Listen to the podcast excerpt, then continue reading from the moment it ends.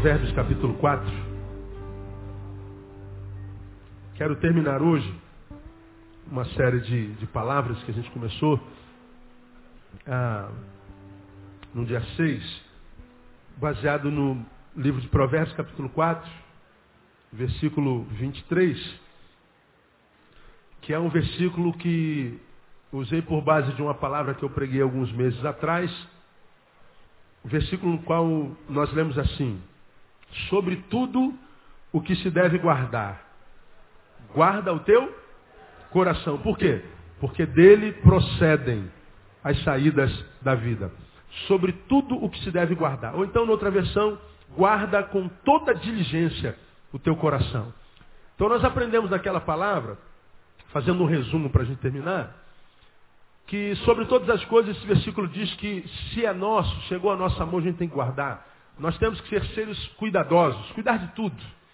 Cuidar do nosso carro, cuidar da nossa saúde, cuidar da nossa beleza, cuidar da nossa alma, cuidar dos nossos filhos, esposa, marido.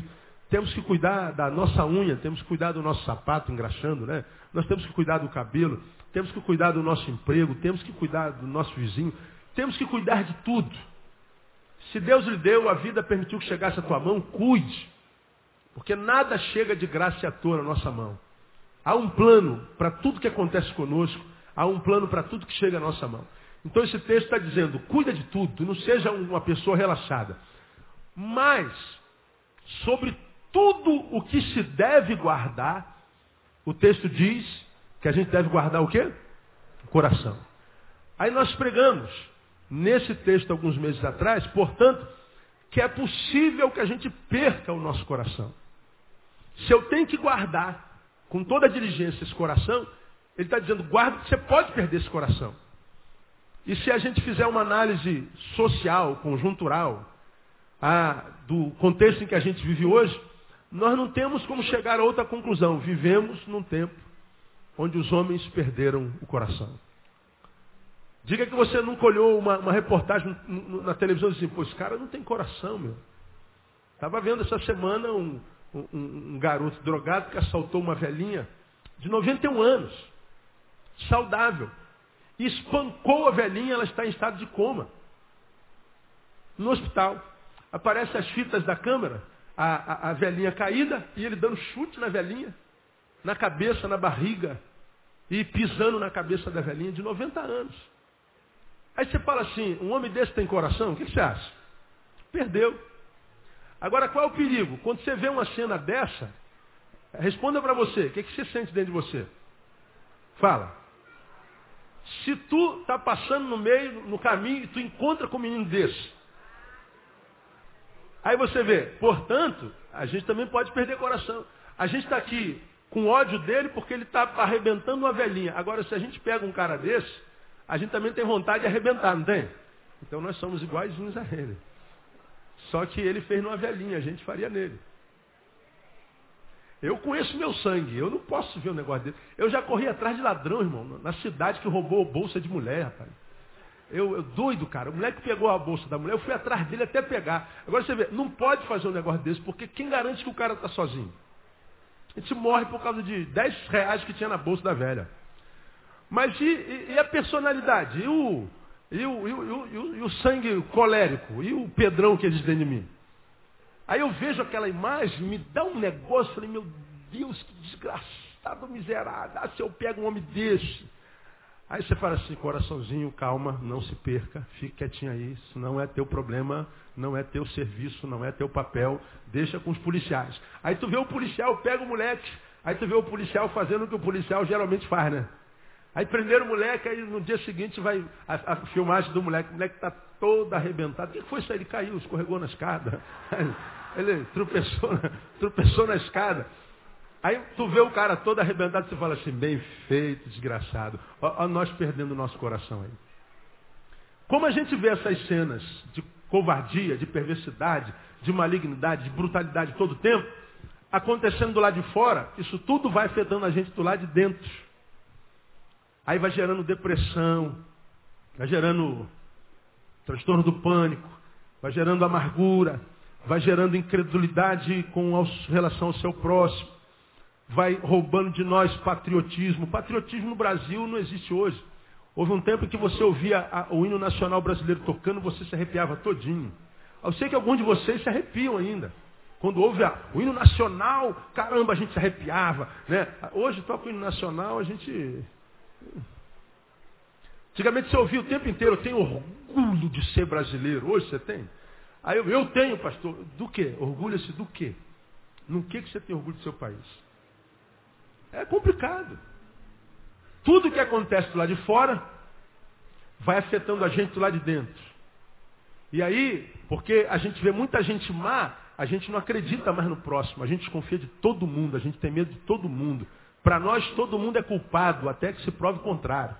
Então hoje, a gente não, não, não tem que provar que o sujeito é culpado para prender. Hoje, a gente prende o sujeito, ele tem que provar que é inocente. Porque se não provar que é inocente, é culpado, mesmo que a gente não tenha como provar que ele seja culpado.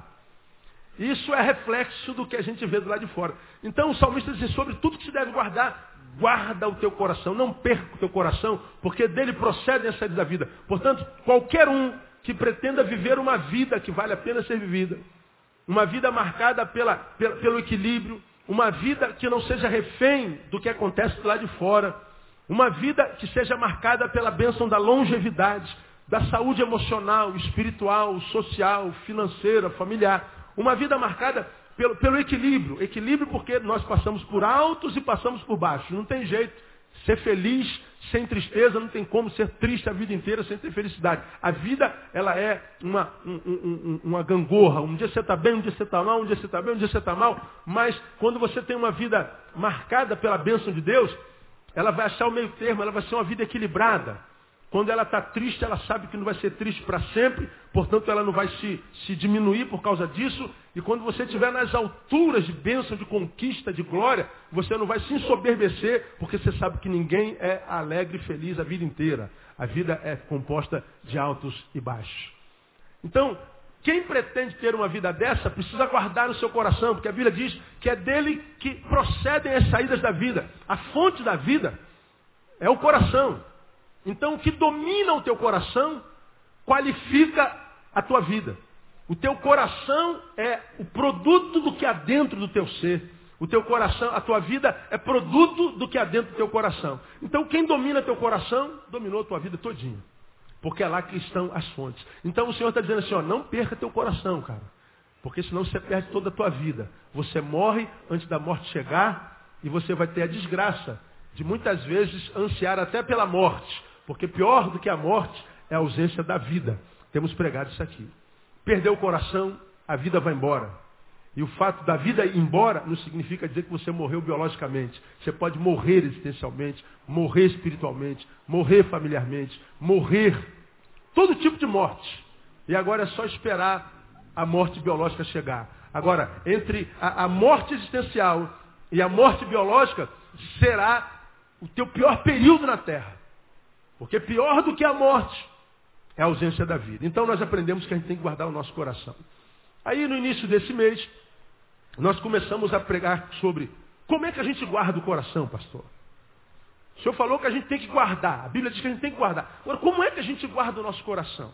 Como é que a gente olha para um, moleque desse arrebentando a velhinha e, e, e sente ódio, ódio por ele? E como é que a gente faz para tirar esse ódio? Para esse ódio não se alojar, não fazer um ninhozinho bonitinho lá e dizer, pô, esse coração está tão, tão gostoso, eu vou ficar por aqui para sempre.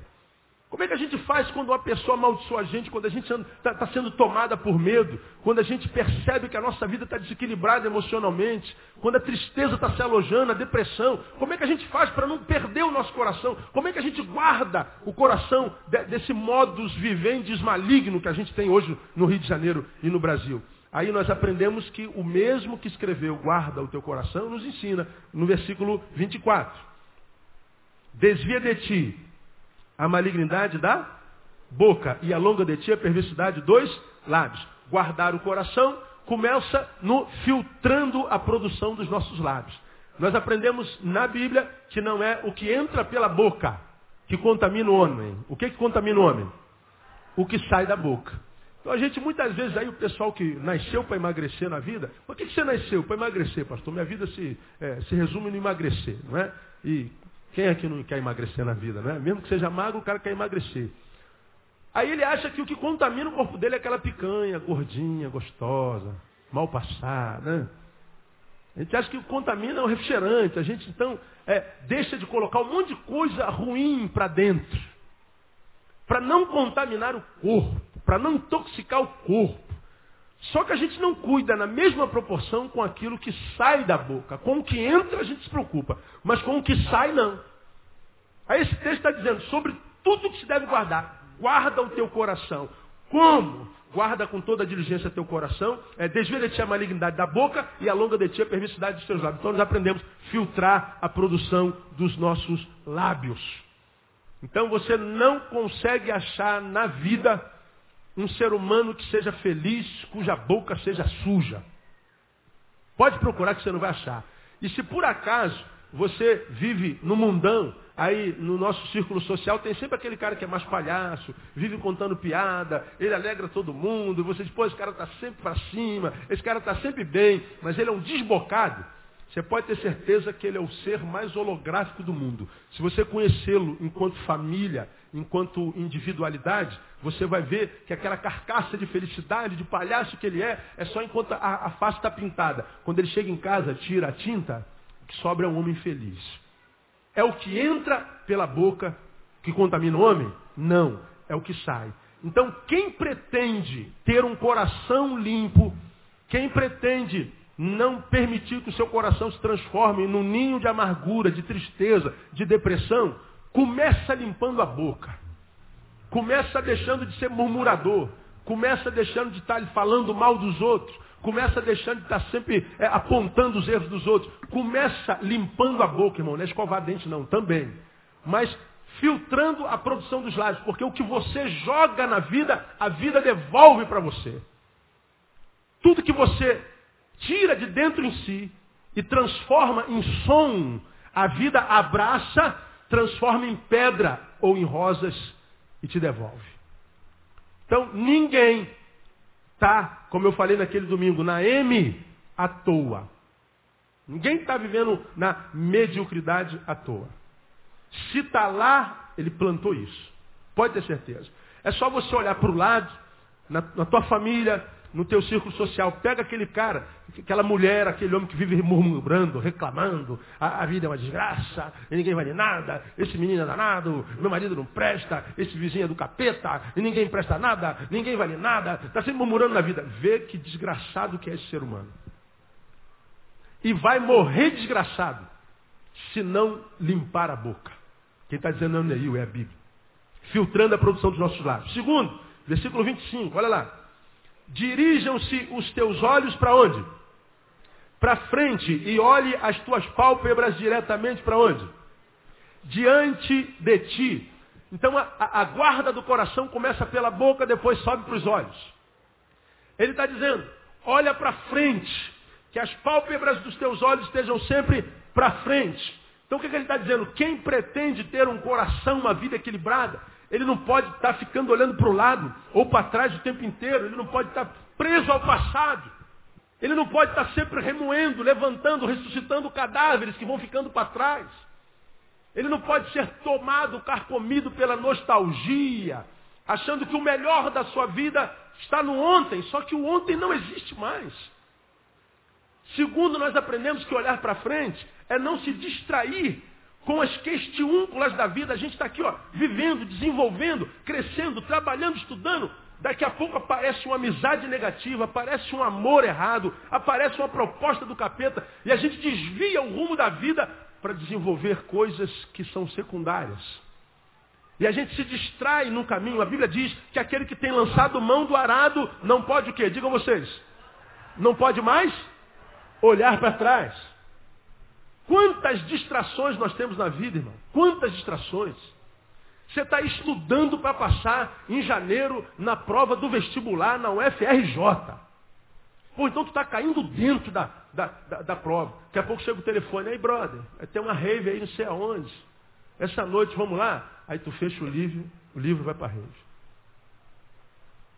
Liga uma amiga que você não vê há 200 anos. Aí tu fecha o livro. Aí chega em janeiro leva pau. Ô oh, pastor, por que eu não posso? Distraiu-se, irmão. distraídos. Falamos sobre isso aqui detidamente. Nós temos que olhar para frente. E a gente aprendeu que quando a gente olha para frente, a gente olha para três coisas inevitavelmente. E dependendo da forma como a gente olha para essas coisas, essas coisas reagem a nós.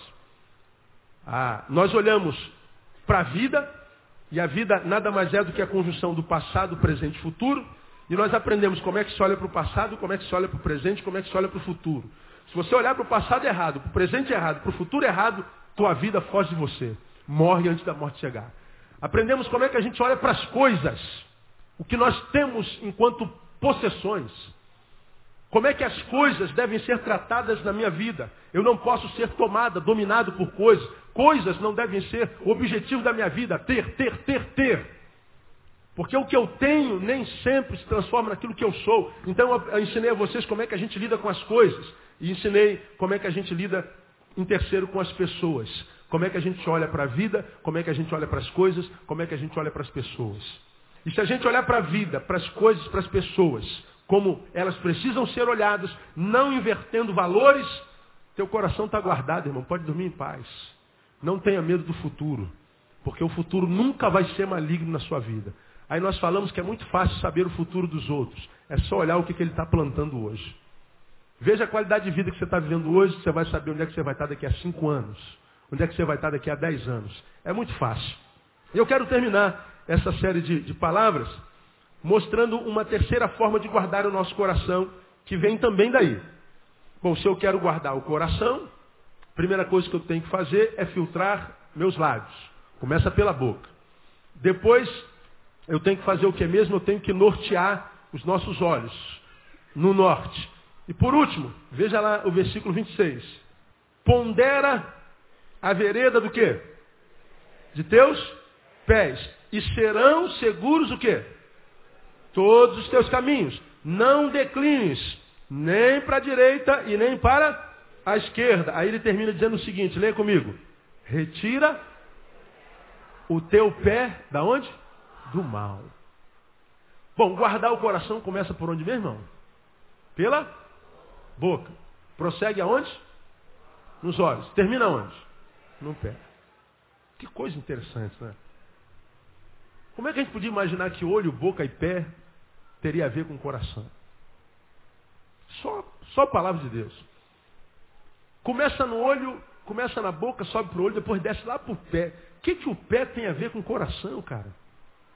Que, que isso aqui tem a ver com o coração? Eu calço 42. O que, que esse 42 tem a ver com o meu coração? Esse texto está dizendo, olha, é uma forma de guardar teu coração. Como é que o meu pé pode influenciar a, a perda ou a guarda do meu coração? Vamos tentar aprender isso aqui. Muitas vezes, nossos pés parecem independentes. Como é que a gente começa a entender o que é guardar o pé e o que, que o pé tem a ver com o coração?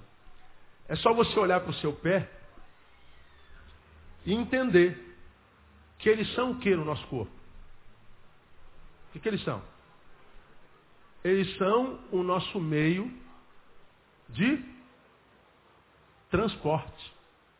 Fala, os meus pés são o meu meio de transporte. É ou não é? Como é que você chegou aqui? Não foi com o pezinho? Foi. Se tirasse teus pezinhos, ia precisar de um outro meio de transporte, porque eles tiraram o meio de transporte. Aí, esse texto está falando assim, ó. Pondera a vereda dos teus pés. Pondera o caminho dos teus pés. Olha, quando os teus pés estiverem caminhando, pô, não vai atrás deles sem pensar não, cara. Pondera. Ô pé, onde é que tu está indo, brother? Está indo para onde? Aí o pé vai falar assim, eu estou indo para lá. Não, para lá não, cara. O que vai fazer lá? Lá não tem nada a ver com a gente, não. Tu imagina, a cabeça, a boca discutindo com o pé. Você vai pegar ônibus lá na, na principal, acabou o culto, está saindo aqui pelo templo antigo, aí o teu pé está subindo a ladeira. Aí eu, opa, peraí, pé, está indo para onde? Dar a volta, meu. A outra rua ali não tem ladeira. É, o sol está quente. Se a gente der a volta, a gente vai sair no mesmo ponto de ônibus. Tu vai subir essa ladeira aí? Aí o pé diz assim, não, eu vou subir a ladeira porque eu gosto de sofrer e gosto de fazer você sofrer também. Aí você vai brigar com o teu pé, não, não vou subir. Aí tá com a boca e o pé discutindo, não vou subir a ladeira. E o pé está dizendo, eu vou subir a ladeira. Aí você fala assim, pé, você não tem vida própria. Você não vai aonde eu não quero que você vá. Isso é ponderar a vereda dos pés.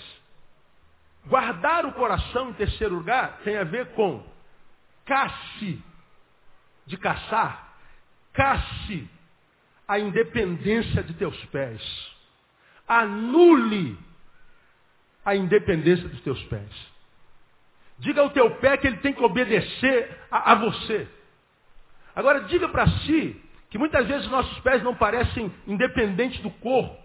Eles vão a lugares mesmo que saibamos que não devem ir. Diga que você de vez em quando não está em algum lugar que lá dentro de você tem uma, uma, uma luzinha vermelha falando assim, atenção, este lugar não é bom para você. Você é um filho de Deus. Este ambiente não faz bem para tua alma. Saia daí, fuja. Quantos já passaram por isso aí na vida aí? Acho que quase todo mundo, né? Agora, como é que você foi para lá? Teus pés te levaram. Teus pés te levaram. Vocês já viram reportagens, porque hoje não é raro. Aparece assim no jornal, mãe amarra uma corrente no pé do filho drogado e amarra no, no pé da cama. Quantos já viram essa reportagem algumas vezes? Todos nós já vimos. A mãe já fez de tudo para livrar o menino do crack. Cara, você vai morrer, você está morrendo, olha o que você era ontem, olha o que você é hoje. Nem a morte já consegue assustar o menino, porque ele está tão envolvido com crack que ele já não tem mais domínio sobre si. E a mãe, no desespero, o que, ela fez? Ela amarrou uma corrente no pé do moleque. E amarrou lá no pé da cama, no pé do poste. Falou assim, não vai. Aí o jornal foi lá, a polícia foi lá. Por que a senhora fez isso? Porque eu não tenho mais o que fazer. Ela está dizendo assim, os pés desse menino sempre o levam para a desgraça. O pé dele só caminha para as trevas. O pé dele só vai para longe. Aí o que ela faz? Ela amarra o pé. É isso aqui que a Bíblia está falando. Afasta o teu pé do mal. Tira o teu pé do mal. Quem quer ter uma vida equilibrada, quem quer ter um coração guardado, sempre terra fértil para a palavra de Deus, para o Deus da palavra, tem que cuidar do pezinho. E não tem a ver com manicure, não, irmão, nem, com podólogo. Tem a ver com o caminho que se trilha. Os pés são o nosso meio de transporte, como os tais não podem agir com independência. E a gente aprende isso na igreja desde pequenininho. Quer ver como você aprendeu? Quem, é ginasta aqui igual a mim? Cuidado, pezinho. Cuidado, pezinho, onde pisa. O Salvador do céu está olhando para você. Cuidado, pezinho, onde pisa. Quem é que cantou essa música quando era molequinho, lá no departamento infantil? A maioria de nós, né? Cuidado, olhinho no que vê. Depois a boquinha, né? Cuidado, boquinha no que fala. Aí depois três. Cuidado, olho, boca, mão e pé. Cuidado, olho, boca, mão e pé. O Salvador do céu está olhando para você. Cuidado, olho, boca, mão e pé. Legal, não é? Talvez o cara deve ter composto isso por causa dessa, desse versículo aqui. Tem a ver com o meu pé. Eu quero mostrar para vocês algumas realidades sobre o pé, irmão, que eu tenho certeza que vocês nunca pararam para pensar sobre isso. Quando você vai a Marcos, capítulo 9, versículo 45, vamos lá em Marcos, capítulo 9, 45, temos pouco tempo, e eu tenho que acabar isso aqui hoje. Marcos 9, 45, vamos ver algumas realidades sobre o pé.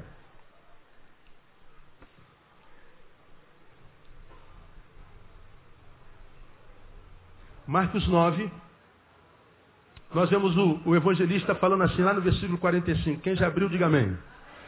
Ou se o teu pé te fizer tropeçar, leia comigo, corta-o. Melhor é entrares coxo na vida do que tendo dois pés e seres lançado aonde? No inferno. Olha que palavra grave aí. Se o teu pé te faz tropeçar, qual é o conselho? Corta. Amor, Pega o serrote lá que eu vou fazer uma, uma exorcisão aqui hoje. Uma, né? uma, uma, uma, como é que é o nome? Diga aí os médicos. Amputação, amputação. Não tem uma linguagem, tem uma linguagem médica, é amputação não. Tem uma outra palavra lá. Ele está dizendo assim, se o teu pé está fazendo mal para a tua vida, arranca esse pé fora. Porque é melhor você entrar no reino de Deus coxo do que com os dois pés parar no inferno. Então o que ele está dizendo aqui? Os teus pés podem ser uma praga na tua vida. Pode levar o teu corpo inteiro para o inferno. De que pé que ele está falando, meu? Já aconteceram no mundo, principalmente na Índia e na China, onde o evangelho é recém-chegado, de pessoas cortarem os pés. Já aconteceu de pessoas amputarem os braços. Porque interpretaram esse texto literalmente. Esse texto não é para ser interpretado literalmente. Aqui não cabe literalismo. Agora, o que esse texto está dizendo? Que o meu corpo tem partes que muitas vezes parecem independentes, a mãozinha boba, o nosso olho vai sem a gente pensar, quando a gente percebe, a gente já viu. A nossa boca, sem a gente pensar, ela fala. E quando a gente vai pensar, já falou. A gente faz a besteira, depois pensa. Só que depois que vai pensar, muitas vezes é tarde demais. E ele está falando, os pés têm essa isenção. Os pés são capazes de te levar para o inferno. Os pés são uma praga se não estiverem no altar de Deus. Ao passo que, quando nós lemos um outro texto na Bíblia Sagrada, né? Romanos 10, 15, nós lemos assim, não precisa abrir lá não, vamos ganhar tempo. Quão formosos são os que? Os pés. De quem? Dos que anunciam coisas boas. De um lado diz, se o teu pé te faz tropeçar, arranca-o, porque é melhor entrar no céu coxo do que ser lançado no inferno com dois pés. Então o teu pé pode ser uma praga. Por outro lado, nós vemos a Bíblia dizendo assim, ó, quão formosos são os pés daqueles que anunciam coisas boas. Ou seja, como é que o teu pé pode ser uma bênção? Veja como é que o pé ele tem o poder de intervir na qualidade de vida que a gente vive. E aí, para gente, a gente compartilhar o ensino todo que quero compartilhar com vocês, eu quero mostrar para vocês um outro texto que está em João, que você vai lembrar muito bem desse texto, mas que como a gente nunca pensou no pé, eu nunca vi ninguém pregar sobre o pé, e nem pensar no pé. Fazer teologia, cara, eu já ia falar uma besteira aqui, rapaz. Eu ia falar teologia peniana, mas não dá. João 9, João 13. O que está escrito aí em João capítulo 13? Versículo 2. Enquanto ceavam, tendo já o diabo posto no coração de Judas, filho de Simão Iscariotes, que o traísse, Jesus, sabendo que o Pai lhe entregara tudo nas mãos e que viera de Deus, de Deus voltara, voltava, levantou-se da ceia, tirou o manto, tomando uma toalha, cingiu-se. Depois deitou água na bacia e começou a lavar os pés aos discípulos. Começou a lavar o que mesmo, irmão? Os pés. Esse episódio ficou conhecido como episódio do lava-pés. Vamos continuar lendo. Começou a lavar os pés aos discípulos e a enxugar-lhes com a toalha com que estava cingido. Chegou, pois, Simão a Simão Pedro, que lhe disse, Senhor, lavas-me os pés a mim? Respondeu-lhe Jesus, o que eu faço, tu não sabes agora, mas depois o entenderás. Tornou-lhe Pedro, nunca me lavarás os pés. Replicou-lhe Jesus, se eu não te lavar, leia o restante, não tens parte comigo. Vamos entender isso aqui para a gente continuar lendo. Jesus é o, é o Senhor, é o Messias, é Deus homem. Pega uma toalha, pega uma bacia, se ajoelha no pé de Pedro bota o pé aqui, Pedro. Aí Pedro fala assim, mas o Senhor vai lavar o meu pé? De jeito nenhum. Tu és o rei dos reis, tu és o Senhor. Quem sou eu para o Senhor? Não, não foi maldade de Pedro, não. Pedro se enxergou. O Senhor lavar meu pé? Não, de jeito nenhum. Mas ele não entendia o que Jesus estava fazendo, mas na cabeça dele, que só conseguia ver o episódio, imagina Jesus lavando meu pé, eu que tenho que lavar o teu pé. Aí Jesus disse assim, ó, o que eu faço agora você não entende, Pedro. Mas depois você vai entender. Não, senhor, o senhor não vai lavar meu pé. Aí Jesus pega pesado. Se eu não lavar teu pé, você não tem parte comigo. Aí o que, que Pedro responde? 9. Disse-lhe Simão Pedro, Senhor, não somente meus pés, mas também as mãos e a cabeça. Esse é Pedro, né? Bom, se é para ter parte contigo, então não lava só a mão, não. Lava a mão, lava o pé, lava a cabeça. Me dá logo um banho completo. Quer que eu tire logo a roupa? Não, não também não é assim, Pedro. Aí Jesus responde de novo. Olha lá. Olha que coisa interessante. Jesus respondeu: Aquele que se banhou não necessita de lavar o quê? Senão os pés, pois no mais está todo limpos limpo. E vós estáis limpos, mas não todos. Aquele que foi lavado não necessita de lavar, se não só o quê? Os pés. Olha o pé de novo aí, cara. Ah, vamos pagar um mico aqui rapidinho, dois segundos. Dá uma olhadinha pro teu pé. Pergunta ele assim, tu é bênção ou é maldição na minha vida, cara? Pergunta ele aí. O que, que ele te respondeu? Ele é bênção ou é maldição? Tomara que seja. Tomara que seja. Porque eu tenho visto muitos pés sendo maldição na vida de muitos crentes. Muita maldição. Às vezes, eu acho que eu não vou conseguir acabar isso hoje, vou ter que me aprofundar um pouco mais nisso aqui para você entender. Há um episódio na Bíblia em que os apóstolos iam pregar o evangelho numa cidade. Diz o texto lá, mas o Espírito Santo o quê? O impediu. Eles iam pregar o Evangelho. Diz o texto, o Espírito Santo impediu de pregar o Evangelho. Bom, se não é para lá, então é para cá. Aí quando eles foram pregar numa outra cidade, diz o texto, mas o Espírito de Jesus impediu. Pô, eu vou pregar o evangelho lá, o Espírito Santo me atrapalha. O Espírito Santo está sendo usado pelo diabo, não é possível. Porque como é que o Espírito Santo vai me pedir de pregar o evangelho? Bom, então vamos imaginar que não é a vontade de Deus seja aqui, seja lá. Aí eu vou para cá, o Espírito de Jesus me impede. Mas, pô, Jesus está sendo usado pelo diabo, o Espírito Santo está sendo usado pelo diabo. Será que pode uma coisa dessa? Não pode. Como é que pode o Espírito Santo, o Espírito de Cristo, impedir de anunciar o Evangelho? E o que, que aconteceu nesse texto, na verdade? ah, os pés os estavam levando para uma direção que, a despeito da missão que ia ser cumprida, não era uma missão para aquele tempo, para aquela hora. Então perceba, os pés estavam levando os apóstolos para um lugar para fazer uma coisa correta. Mas nem sempre nós somos chamados só para fazer uma coisa correta. Nós não fomos chamados só para sermos certinhos. Nós fomos chamados para fazermos coisas corretas, mas mesmo as coisas corretas precisam ser desenvolvidas no tempo de Deus.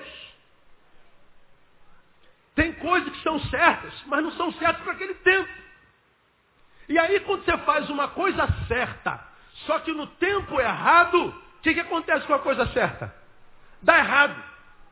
Meu Deus, pastor, como é que Deus pode, meu Deus, se, se esse trabalho que eu planejei aqui, pastor, desse certo, senta aqui, pastor, vamos pensar, vamos imaginar, vamos teologizar, vamos filosofar. Quantas almas seriam salvas? Olha aqui, pastor, fiz o cronograma. Quanta gente ia ser abençoada? Quantas famílias iam ser abençoadas num projeto social? E a gente bota um projeto lindo, aí analisa assim, logicamente, assim, caraca, não tem como dar errado. Deus vai dizer sim para esse negócio. Deus vai dizer amém para esse negócio. Aí tu planeja um negócio lindão. Aquele trabalho missionário, você vai salvar um milhão de almas no mês. Então, então Deus vai abrir tudo que é porta. Diabo se prepara. Aí o diabo está dormindo, tomando Coca-Cola com limão e vendo a TV Globo. Né? Sem trabalho nenhum. E você vai desenvolver o teu trabalho missionário. Quebra a cara volta frustrado, doente, aborrecido, porque Deus vestiu a camisa do time contrário. Mas como é que pode, Senhor Filho, isso que você planejou é muito bom, é muito certo, ia ser uma bênção. Mas não foi feito no tempo certo. Deixa eu dizer uma coisa para você, porque eu já falei aqui, se eu não me engano. Quando Jesus nasceu, ele nasceu para salvar a humanidade, sim ou não? Ele veio para resgatar muitas almas do inferno. Só que mesmo Jesus, que veio com a missão para resgatar o mundo, esperou 30 anos para começar o ministério dele. Se eu estou lá do lado de Jesus, Jesus, ô cara, você vai começar ou não vai, meu? Olha quanta gente morrendo aí, cara. Você vai, você vai ficar aí é, é, dando de carpinteiro com José, fazendo cadeira. Tem almas indo para o inferno. Você vai ficar aí batendo prego na madeira. Passando o, o, o formão, sei lá. Hã? Plana, plana. Olha o carpinteiro aí, né? O senhor vai ficar aqui brincando de carpinteiro. O senhor não sabe que vai morrer cedo mesmo? O senhor veio para resgatar? O senhor está preocupando com a vida profissional para quê? O senhor tem coisa mais importante para fazer, pô. Se eu estou lá, se está um diácono lá, tem um presbítero lá, ia falar a mesma coisa. E Jesus não está nem aí. Jesus esperou 30 anos para começar o ministério dele. Aí quando começou, quanto tempo durou o ministério dele? Três anos. Aí você fala assim, meu Deus, que perda de tempo. Jesus não tinha um administrador perto dele, cara, porque senão ele ia desenvolver um ministério de 30 anos e ia se preparar só três. É porque a gente não consegue entender o cronograma de Deus. Aí o que, que acontece? Nós temos projetos e o nosso pé vai, sem senso, sem bom senso, sem raciocínio. Nosso pé não é, é urgente, a missão é urgente. E você vai atrás do teu pé, você vai atrás da tua vontade, você vai atrás do teu desejo.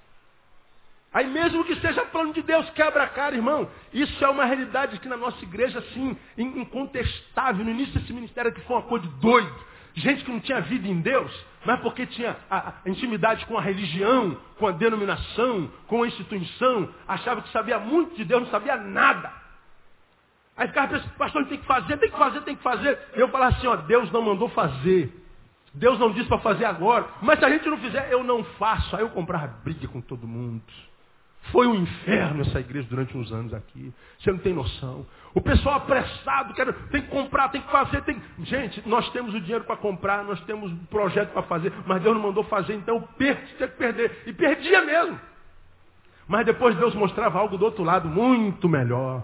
E a gente foi sendo honrado no Senhor, porque a gente não vai atrás do pé. Então, esse texto está me dizendo que quando Jesus se abaixa para lavar o pé do, dos discípulos, ele está dizendo que até Deus pode se humilhar ao ponto de ao lugar mais baixo de um corpo humano, aos pés. Nem Deus tem problema com humildade. Então ele diz para os apóstolos, vocês também têm que ser humildes. Mas ao mesmo tempo, ele está dizendo como é que a gente consegue controlar a soberba. E controlar a soberba, ou seja, é aquilo que nos impede de sermos humildes, nada mais é do que controlar a vontade. Portanto, o pé simboliza o desejo, o pé simboliza a vontade. Porque se você pensa assim, olha pastor, eu estou indo lá para aquela desgraça, lá para aquele inferninho lá. Estou sentindo desejo de ir para lá, e meus pés, pastor, meus pés estão indo sem meu comando. Mentira. Quando a gente fala da independência do pé, Portanto, a gente não está falando da independência do pé. A gente está falando da independência do desejo. Porque o meu pé só vai para trás daquele púlpito ali se eu desejar estar atrás daquele púlpito. Pé, vai para lá. Pé, para. Pé parou. Pé, volta.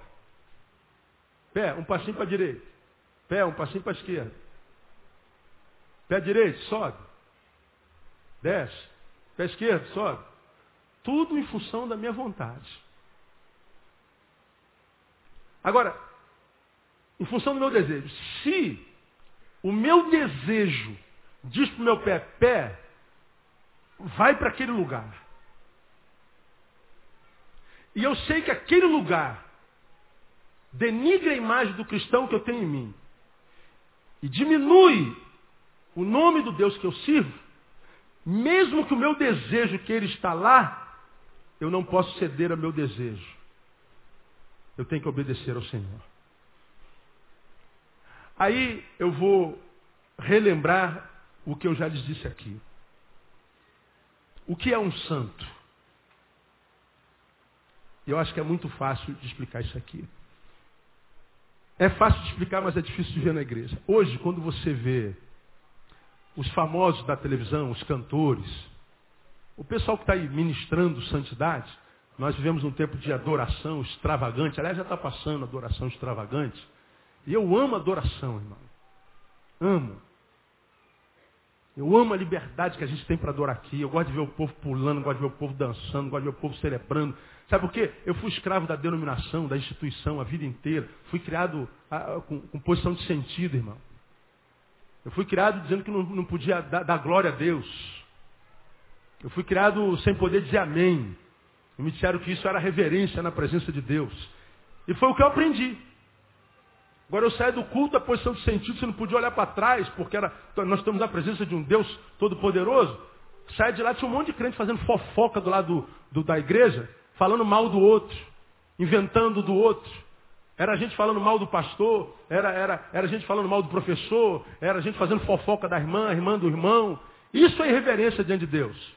E igreja é um manto de fofoca, de gente falsa, de hipocrisia. Ou eu estou falando alguma bobagem?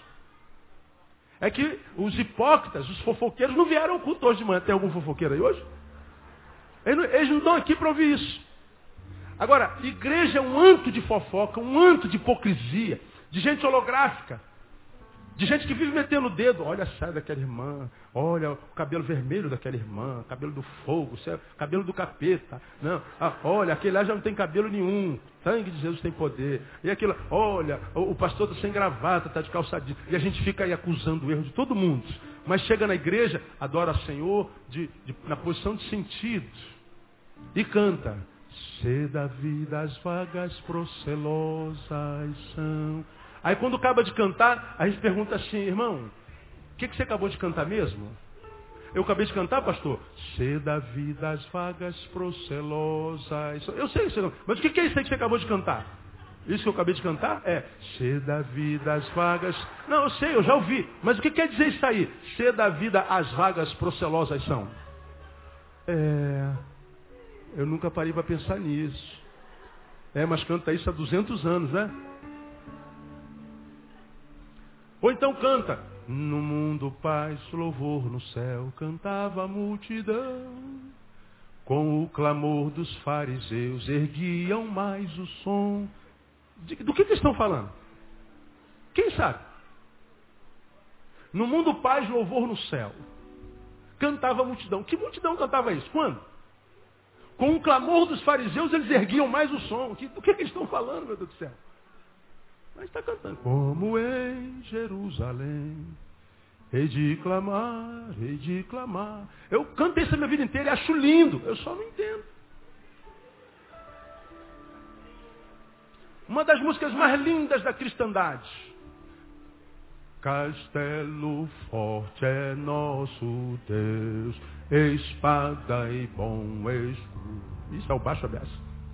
Com seu poder defende os seus em todo transe agudo. 323 Castelo Forte. É lindo, composto por Lutero em 1517. Que fala de castelo, de espada, de escudo. Não tem castelo no Brasil, não tem espada, não tem escudo, não é nosso contexto. Aí a gente acha que ser santo é repetir o que os nossos pais fizeram no passado, cantar o que eles cantaram no passado, fazer o evangelismo que eles fizeram no passado. Vamos fazer ar livre. Aí vai meia dúzia de gente com megafone. Jesus ama você. Quem não aceitar Jesus vai para o inferno. Da mesma forma que meu avô fazia. Não, eu respeito. Agora eles acham que santidade é isso, é não usar saia, não usar calça comprida. É comportamento dentro aqui do templo. Aqui, irmão, aqui dentro até o diabo é crente, bota uma gravata nele que ele prega aqui no meu lugar. Santidade não é para ser desenvolvida aqui dentro, não. Santidade é para ser desenvolvida no mundo. O campo é o mundo. Nós somos o sal do quê? Da igreja? Nós somos o sal do quê? Da terra. Nós somos a luz da onde? Do mundo. Então essa ideia de ser, de ser santinho aqui dentro é conversa fiada, irmão. Isso é para crente bundão. É, é isso mesmo, é isso mesmo. Pode escandalizar. Não tem vida em Deus, aí tem que se relacionar com a instituição para que todos vejam que homem santo, que homem austero. Oh. Agora pergunta, qual foi a última vez que ele deu uma palavra de graça para quem quer que seja, de qual lugar que seja?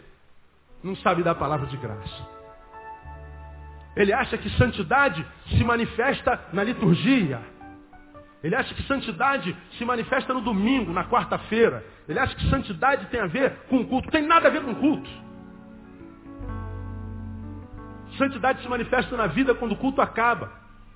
Ser santo é saber discernir entre desejo e vontade.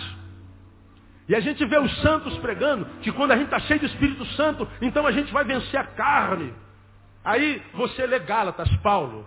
Pensa, você pode me emprestar o seu cérebro cinco minutos? Pode, amém ou não amém? Quantos tem cérebro aí? Diga assim, eu tenho, graças a Deus. Então me empresta, seu, pensa comigo. Paulo diz assim, andai em espírito e não cumprireis o quê? A concupiscência da carne. Aí o moleque está aí com 15 anos, cheio de, de, tesão na cabeça. O moleque não pode ver um rabo de saia que os olhos dele vai. Está lá na internet, daqui a pouco dá uma passadinha lá naquela página. Desejo de masturbação. Aí tu liga na, no debate na rádio. Quem se masturba vai para o inferno. Aí pega o pastorzão lá de 70. Claro que vai para o inferno. Porque a masturbação é coisa do capeta. Como é que a gente vence masturbação? Aí o cara fala assim, olha, você tem que orar mais, meu filho. Sobe o monte, faz jejum e você vai vencer isso aí. Aí o moleque sobe o Everest. Vai no pico mais alto do mundo. E depois busca a caverna onde Elias pediu para ser a morte. E faz jejum lá dez meses. Aí quando volta para casa, volta quase morto. Dez e cinco. Mas o desejo de masturbação continua lá. Não, você está dando lugar para o diabo. Então o que, que eu faço para dar lugar para ele? Lê a Bíblia toda, numa semana. Ele lê numa semana cinco vezes a Bíblia. Quando acaba de ler a Bíblia, está lá o desejo sexual na vida dele. O varão é casado, apaixonado pela mulher dele, pela esposa dele. Está andando em Madureira, passa aquele, aquela obra-prima do Senhor. Feita pelas mãos do próprio Deus.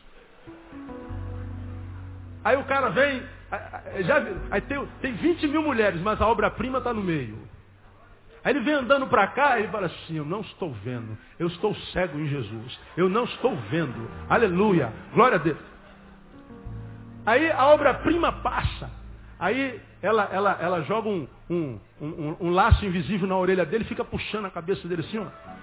Olha. Aí, não, eu não vou olhar. Eu não vou olhar. E, não tem jeito, o cara vai dar um olho aqui, finge que caiu a carteira. Tá? Aí você chega em casa quer dar um tiro na cabeça, porque ele não conseguiu deixar de olhar para a bunda da mulher. Aí você vê ó, alguns homens assim, ó, com essa cara de escandalizado. Tu também é a mesma coisa, irmão. Você é pior do que quem está falando isso aqui. Agora, quem tem coragem de falar isso aqui? Oh, que escândalo. Aí vem um santão aqui, fala assim, olha, se você sente isso, você está dando lugar para o diabo. Você tem que orar, mulher. Como é que você pode olhar para aquele homem e desejá-lo? Como é que você pode ter esses pensamentos na cabeça? Como é que você pode fazer isso que você faz no banheiro de vez em quando?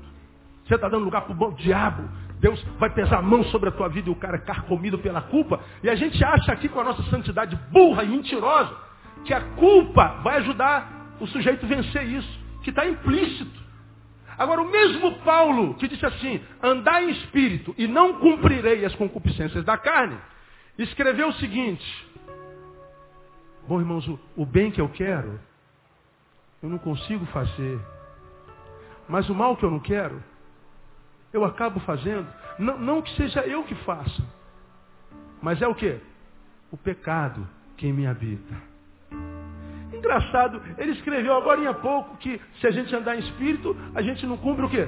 A concupiscência da carne. Mas por outro lado ele diz que ele está praticando mal, mas que não é ele, é o pecado que a vida. Será que Paulo não estava submetido ao Espírito Santo? Há contradição na palavra? Não há contradição nenhuma. É porque a interpretação que os santos do tempo que se chama hoje faz é, é inumana, é mentirosa, é, é, é fantasiosa, é teatral. Não existe essa ideia, irmão. Aprenda aqui no nome de Jesus. Você pode se converter e pode estar cheio do Espírito Santo de Deus. Se você é ser humano, os sentimentos humanos permanecerão em você até você deixar de ser humano quando você morrer. Ao diabo você diz, Satanás, Você está amarrado no nome de Jesus. E o diabo se amarra. Mas não adianta dizer para o teu tesão, você está amarrado em nome de Jesus, ele não vai ficar amarrado. Não adianta dizer para o teu egoísmo, egoísmo está amarrado. Não está amarrado, ele vai ficar solto. Pastor, como é que vence isso então? Com santidade. Então me ensina o que é santidade, pelo amor de Deus, eu ensino você. Santidade, irmão, é saber discernir entre o que é desejo e o que é vontade. Porque nós somos humanos, nós temos desejos. Nós temos sentimentos que estão aqui, são implícitos. Desejos que fazem parte da confecção do corpo humano. Esse corpo, ele tem necessidades básicas. Por exemplo, eu preciso comer pão, eu preciso beber água todo dia. E não adianta dizer fome está amarrada em nome de Jesus. A fome vai voltar. Sede está amarrada, a sede vai voltar. Como também nós temos a área da sexualidade. Eu estou usando a sexualidade porque todo ser humano é sexuado. Mas pode ser a ganância, pode ser a necessidade de ter, de, de aparecer, pode ser qualquer coisa, pode ser a língua. Esse desejo sexual que nós temos, não foi o diabo que colocou em nós, foi Deus. Aí eu me converto, me casei, aí eu acho que eu não vou ter mais desejo sexual nenhum por mais ninguém. Todo o resto é poste. Seres humanos femininos é só Andréia. Não. Todas as mulheres dessa igreja continuam sendo mulheres para mim. E como para qualquer homem. E olha que tem mulher bonita nessa igreja a roto. E aí, mesmo que eu seja casado, vejo uma mulher bonita, meus olhos me, me levam lá. O, o, quando você vê um homem bonito, teus olhos te vejam lá. As pulsões carnais estão lá. Agora, alguns se entregam a essa pulsão carnal viciosamente. E outros, a despeito de ter a mesma pulsão carnal, não cede a um desejo dessa carne. Por quê? Ah, porque o desejo daquele que não cede, pastor, é menor do que daquele que cedeu, pastor. Você acredita nisso? Você acredita que a tentação de um homem é menor do que o outro? Você acredita que a sua tentação é menor do que a minha? Ou que a minha seja menor do que a tua? Não. Se nós somos saudáveis, a tentação é a mesma, irmão. Seres humanos têm as mesmas fraquezas, têm as mesmas fortalezas. Por que, que alguns é, olham para a droga, desejam a droga e se entregam? E olham, só, olham para a droga, já desejaram a droga e não se entregam. Por que, que um consegue e outro não? Por causa da forma como lida com desejo. E como é que a gente lida com desejo? Dependendo do lugar, do lugar onde está o nosso coração.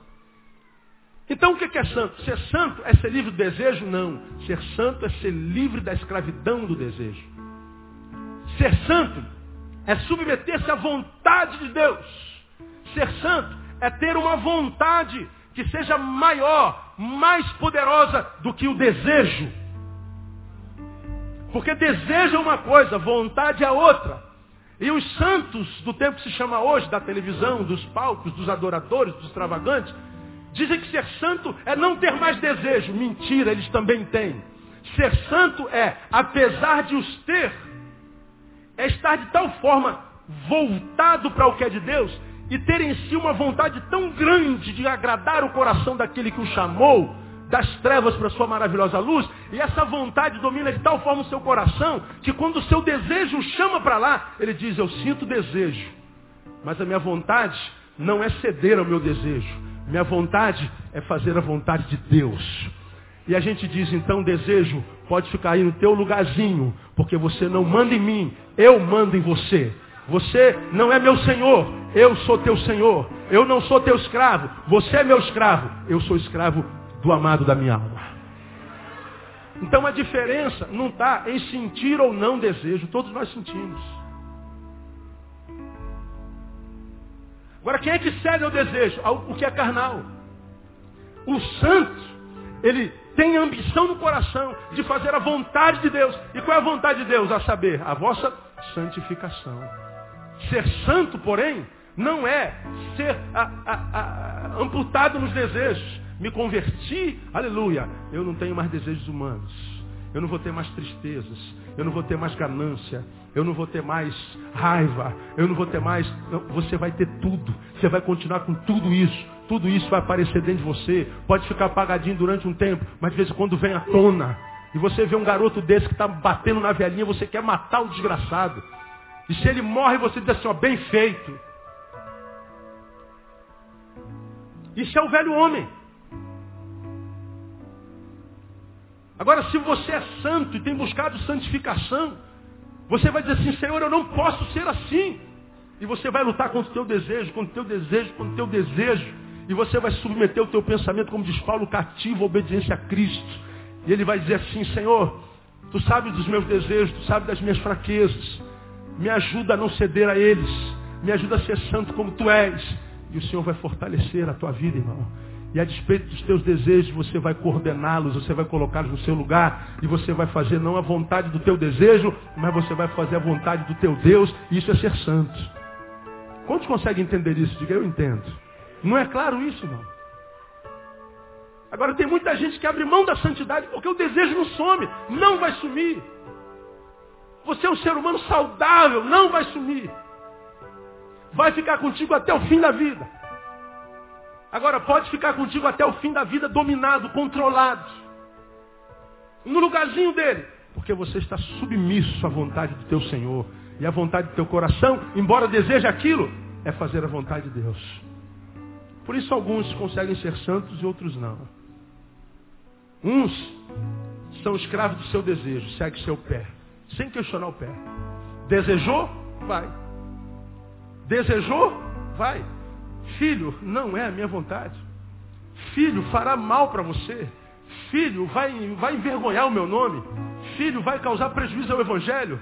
Filho, vão falar mal de você. Vai denegrir a imagem da tua igreja. Mas ele é escravo do desejo, ele é escravo do seu pé. Ele vai fazendo, ele vai fazendo. Aí o fim é sempre a morte. Morte espiritual, existencial e biológica. Oh meu Deus, como é que eu cheguei aqui? Você seguiu teus pés sem questioná-lo.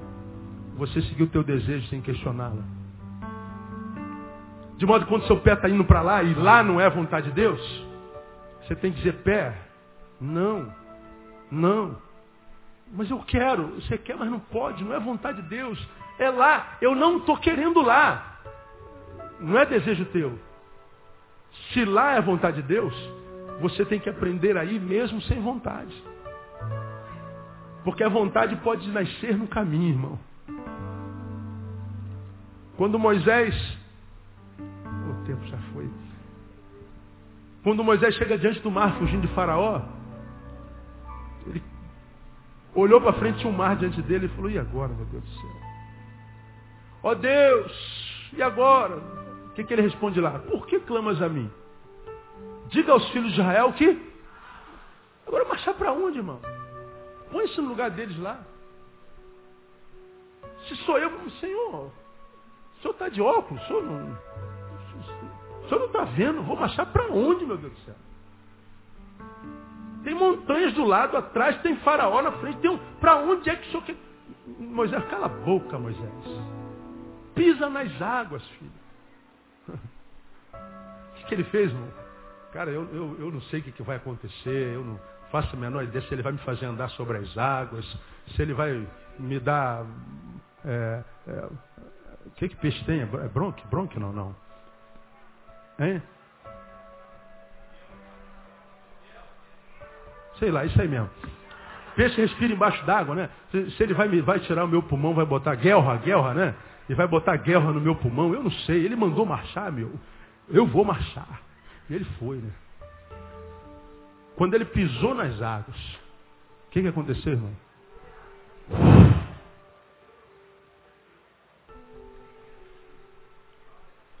Você não está com desejo de fazer a vontade de Deus? Irmão, vai sem vontade. Vai por obediência. Luta contra si. Negue-se a si mesmo. Quem sabe quando você estiver no caminho da vontade de Deus, o amor pela vontade de Deus brote.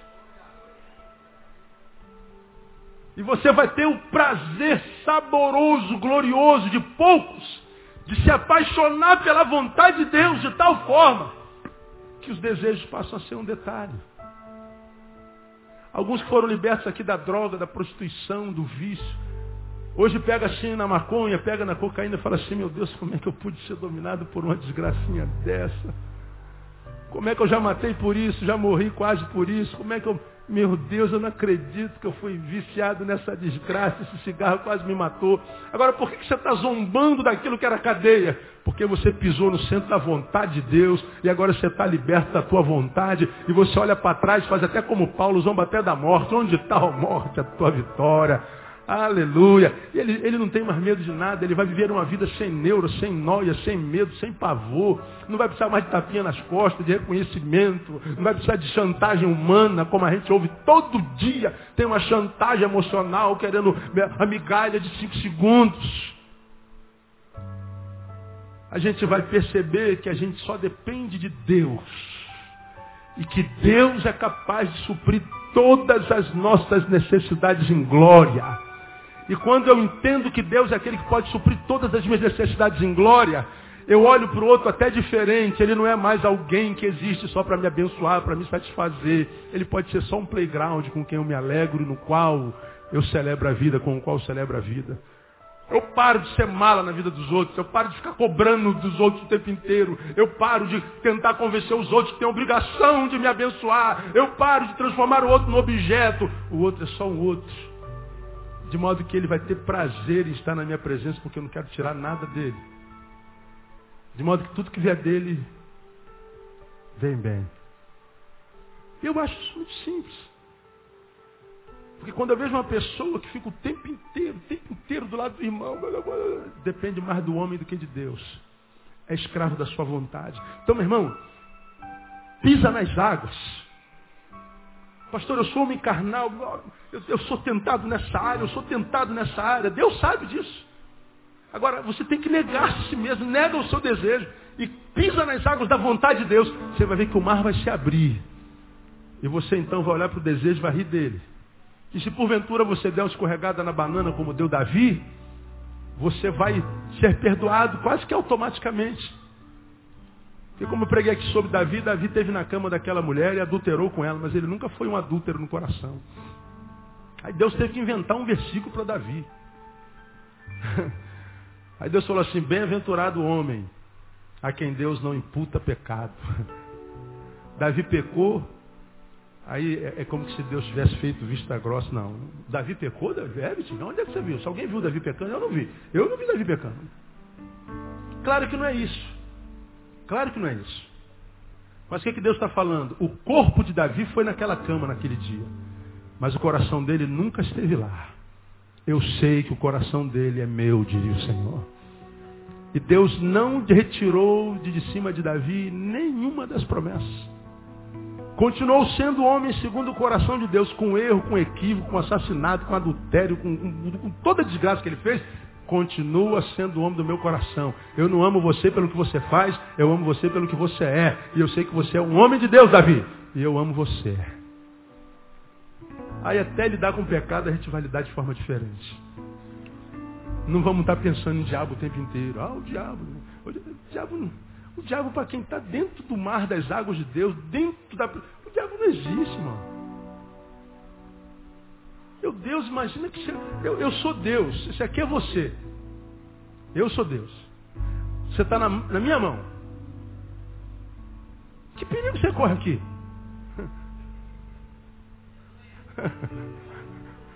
Se você está na mão de Deus, que perigo você corre aqui? Jerusalém, Jerusalém que mata os profetas. Quantas vezes eu quis ajuntar-te os seus habitantes debaixo das minhas asas, como uma galinha o quê? Faz com seus pintinhos. Agora você imagina você como um pintinho debaixo das asas de Deus. Quem vai te tirar debaixo dessas asas, irmão? Se você com 1,90m, 200 quilos, pega o Cleiton, quantos quilos você pesa, Cleiton? Cento e? 120? Um pouquinho mais. Cleiton é lutador de vale tudo. Mais alto que eu, dessa largura. Se o Cleito parar, passar perto de um galinheiro, Cleito, que tiver uma galinha com um pintinho, e ela está ali, ó, sentadinha com a galinha. Se tu chegar com esse teu tamanho todo, perto da galinha, Me digam vocês, o que, que a galinha faz? E a galinha parte para dentro dele, não quer nem saber se tu é lutador de vale tudo. Ela vai te bicar, ela vira uma onça, meu. Para guardar os pintinhos. Aí tu vai ver o Cleito com 1,90m, quase 2 metros, 200 quilos, lutador de vale tudo, fugindo da galinha, tá amarrado. Agora imagina se essa galinha é Deus. Você tá lá. Aí vem o diabo, eu vou tocar no Neil, Deus. Ah, vai te catar, Satanás. Vai contar piada para lá que eu tenho mais o que fazer. Eu não vou viver assombrado por Deus. Você vai ver que esse rugir do leão, quando é na boca do diabo, nada mais é do que um gatinho maquiado. Se você meter a mão assim na cara dele, vai. Vai virar. Não. Não. Você vai resistir o diabo. E o que, que o diabo faz mesmo? Hein? Ele Fala assim para o irmão que está do seu lado, olha, em Cristo você é mais poderoso que Satanás. Diga para ele aí. Satanás tem que ter medo de você e não você medo de Satanás. Como é que a gente guarda o nosso coração? Olhando para frente. Filtrando a produção dos lábios.